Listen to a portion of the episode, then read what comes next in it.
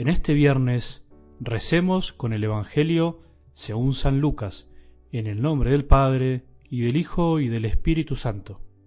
Jesús hizo a sus discípulos esta comparación. Miren lo que sucede con la higuera o con cualquier otro árbol. Cuando comienza a echar brotes, ustedes se dan cuenta de que se acerca el verano. Así también cuando vean que suceden todas estas cosas, sepan que el reino de Dios está cerca. Les aseguro que no pasará esta generación hasta que se cumpla todo esto. El cielo y la tierra pasarán, pero mis palabras no pasarán. Palabra del Señor.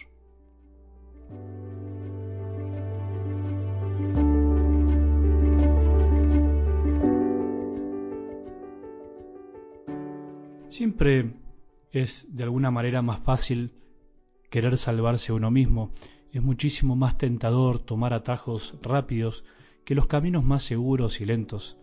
El camino más lindo que es Jesús mismo muchas veces se nos presenta como el más difícil, pero en realidad es el más fácil o el más llevadero. Siempre es más fácil querer bajarse de la cruz que seguir soportando la burla, la tentación de un mundo que no entiende que en definitiva lo único que nos salva es el amor, pero el amor verdadero, no el amor barato que se compra y se vende por cualquier cosa. Ahí nos encontramos uno de los mayores problemas de nuestro tiempo.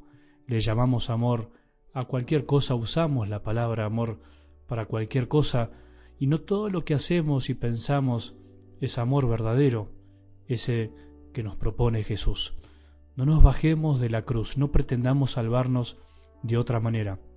Jesús quiso salvarnos así, permaneciendo en el amor, no dejándose llevar por la moda del mundo que quiere salvarse por sí mismo.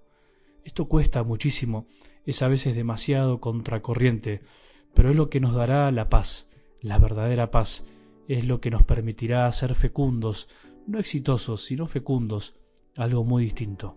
Jesús Recordad, no fue exitoso, sino que fue fecundo. El cielo y la tierra pasarán, dice algo del Evangelio de hoy.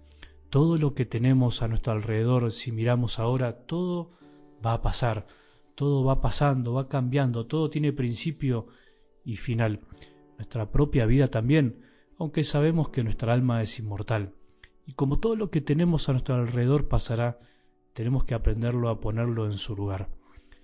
En estos días, como es el final del año litúrgico de la Iglesia, venimos meditando los tiempos finales, cuando Jesús anunciaba su segunda venida.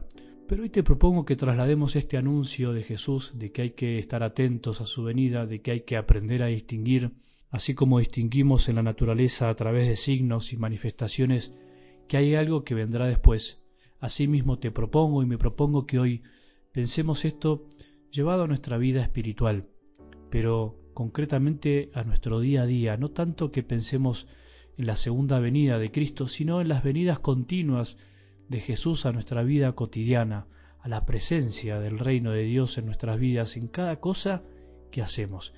Y para eso tenemos que escuchar estas palabras de Jesús que nos invita justamente a estar atentos. En realidad nos invita a saber interpretar, porque ahí es donde fallamos muchas veces. Nos cuesta muchísimo interpretar que Jesús está detrás de todo lo que vemos y hacemos, de lo que nos pasa, de lo que se nos manifiesta, de las personas, de las situaciones, de todo, tanto de lo bueno como aquello que consideramos malo.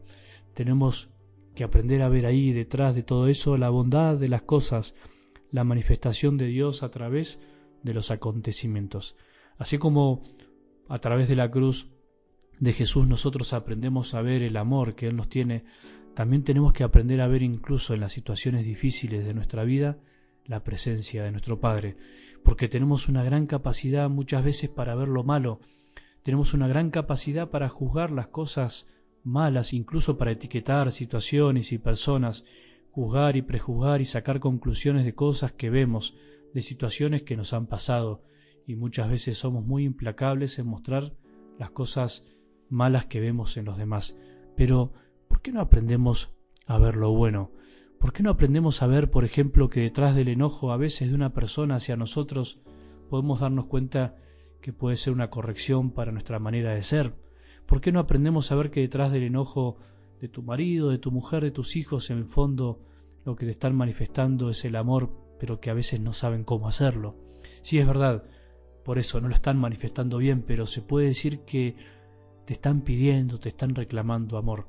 Aprendamos a ver la bondad de las cosas que hay detrás de lo que nos pasa y de lo que pasa en el mundo. Aprendamos a ver, como decimos a veces, la parte llena del vaso y no quedarnos con la parte vacía.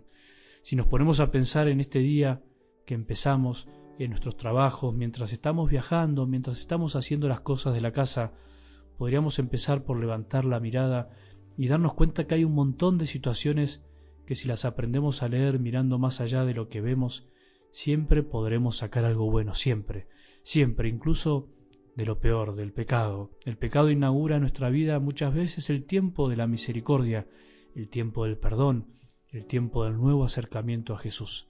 Bueno, ojalá que en este día todo lo que nos pase podamos interpretarlo con la bondad de fondo que Jesús nos pide, sin dejar de ser realistas ni ser ingenuos. Que este día sea una oportunidad para darnos cuenta que se acerca el verano espiritual, que se acerca algo mejor, que siempre podrá venir algo mejor si aprendemos a ver las cosas con fe. Acordémonos que tener fe no es creer en Dios solamente, sino creerle a Él. Hoy creámosle a Él. El cielo y la tierra pasarán, pero sus palabras no pasarán, pero mis palabras no pasarán. Que tengamos un buen día y que la bendición de Dios, que es Padre misericordioso, Hijo y Espíritu Santo, descienda sobre nuestros corazones y permanezca para siempre.